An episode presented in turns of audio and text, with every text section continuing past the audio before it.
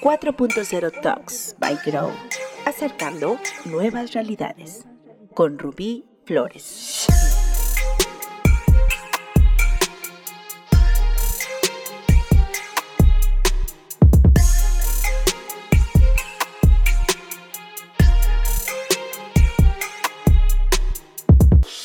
Hola, hola, ¿qué tal? Bienvenidos nuevamente a 4.0 Talks by Grow, acercando nuevas realidades.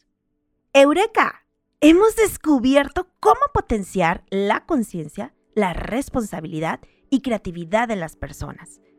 Base del Mindset 4.0 y esto es con Inside Out, que es la no directividad sistematizada. En este episodio continuamos aprendiendo sobre la no directividad como base para provocar la autonomía, la autogestión en las personas y en cualquier contexto, empresa, escuela o vida. Pero ¿ya conoces sobre lo que es la no directividad y sus impactos? Para hablar de la no directividad y de Inside Out, que es la práctica sistematizada de la no directividad, es importante que hagamos un recorrido histórico de los personajes que han propuesto la práctica de la no directividad, aunque no siempre ha sido bautizada con ese nombre. Vamos por sus inicios, te darás cuenta que no es algo de hoy, aunque hoy es el momento de impulsarla. Seguramente en algún momento de tu vida has escuchado hablar de tres grandes filósofos, Sócrates, Platón y Aristóteles. Fíjate nada más lo que son las cosas. Ellos fueron los pioneros y de gran influencia en la práctica que en Grow hoy le hemos bautizado como Inside Out, que es la no directividad aplicada. En este podcast, corriendo en este episodio, comenzaremos solo con Sócrates. Sócrates y el arte de partear. ¿Qué tal? ¡Ay, qué palabra, partear! A través del método socrático o mayéutica, ¿ya lo habías escuchado? Bueno, esta práctica, este método consistía en hacer preguntas y como él decía, para hacer parir a la razón. Sócrates hacía una analogía con el parto, en donde había tres personajes clave, la partera, la madre y el recién nacido, ya que él era hijo de una partera y tenía muy clara como esa correlación. Y él se preguntaba, ¿es posible llegar a la verdad a través de la razón? vamos a provocar un parto. ¿Cuál es el rol que debería yo de tomar frente a ese parto? Y quiero pedirte que recuerdes alguna imagen de ese momento de nacimiento de un bebé. ¿Quiénes están? Están la madre, está el doctor, el ginecólogo hoy, en aquel tiempo, tiempo será el parte, la partera. ¿Y cuál es el rol del partero, del ginecólogo. Pues prácticamente crear las condiciones para estimular el nacimiento de ese bebé. Es casi casi el viene, viene, no, viene, viene, viene señora, empuje, empuje, empuje. Bueno, pues es justo lo que Sócrates decía que él era, ¿no? Un partero. Y que para llegar a ello nos habla de tres principios fundamentales. La conciencia, la libertad y la responsabilidad. Uno, la conciencia, la existencia de la conciencia, la psique, que habilita la introspección, a la claridad del pensamiento. Dos, la existencia de la libertad y el autodominio a través de la racionalidad sobre la animalidad, que permite al hombre ser libre de sus instintos y no ser dominado o víctima de ellos. Y tres, la existencia de la responsabilidad, la virtud al deber ser y la bondad y perfección como finalidad del alma. ¡Ay, qué bonito! Esto me encanta. Sócrates nos ha enseñado la esencia del hombre que él consideraba que estaba en el alma y que la verdadera virtud en el conocimiento. Estos primeros se han seguido desarrollando a través de la historia y representan el eje central de los programas de ayuda sin transferencia, aquellos que buscan el conocimiento desde dentro. Decía Sócrates, oye, tu alma no está vacía, está preñada. Y esta consiste en que experimentes los dolores de parto. Para ello, les quiero compartir un diálogo entre Sócrates y su discípulo, chécate el nombrecito, Tetetes. Apa nombrecito, pero bueno, así decía Platón que se llamaba. Yo poseo, eh, decía Sócrates, yo poseo ese arte, dijo él. A Tetetes, no vayas a descubrir este secreto a los demás, ya que ignoran que yo poseo este arte, querido mío. Y como ignoran mal, pueden publicarlo, pero dicen que soy un hombre extravagante y que no tengo otro talento que sumir a todo el mundo en toda clase de dudas. El oficio de partear, tal como yo lo desempeño, difiere en que asisto al alumbramiento, no de cuerpos, sino de almas. Y que a diferencia de las parteras que no pueden serlo si son estériles, yo soy estéril de conocimiento y que no respondo a ninguna de las cuestiones porque yo nada sé. ¿Se acuerdan? Yo solo sé que no sé nada. El Dios me impone el deber ayudar a los demás a parir y al mismo tiempo no permite que yo mismo produzca nada.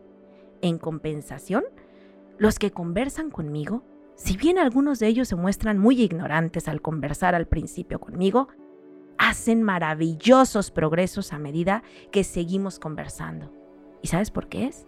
Porque el Dios quiere fecundarlos. Y se ve claramente que ellos no han aprendido nada de mí y que han encontrado en sí mismos numerosos y bellos conocimientos que han adquirido, no habiendo hecho otra cosa que contribuir con el Dios a hacerles concebir. Si sospechas que tu alma está preñada y quieres concebir, condúcete conmigo, teniendo en cuenta que soy hijo de una partera, experto en este oficio. Esfuérzate en responder a lo que te sea posible, a lo que te propongo. ¿Qué tal? Eh? El método socrático, en pocas palabras, se basa en enseñar a través de las preguntas, en vez de a través de la transferencia, a través de estar contando. Es importante que podamos identificar justo y reconocer los principios rectores para poder desarrollar la autogestión, que es la conciencia, la libertad y la responsabilidad.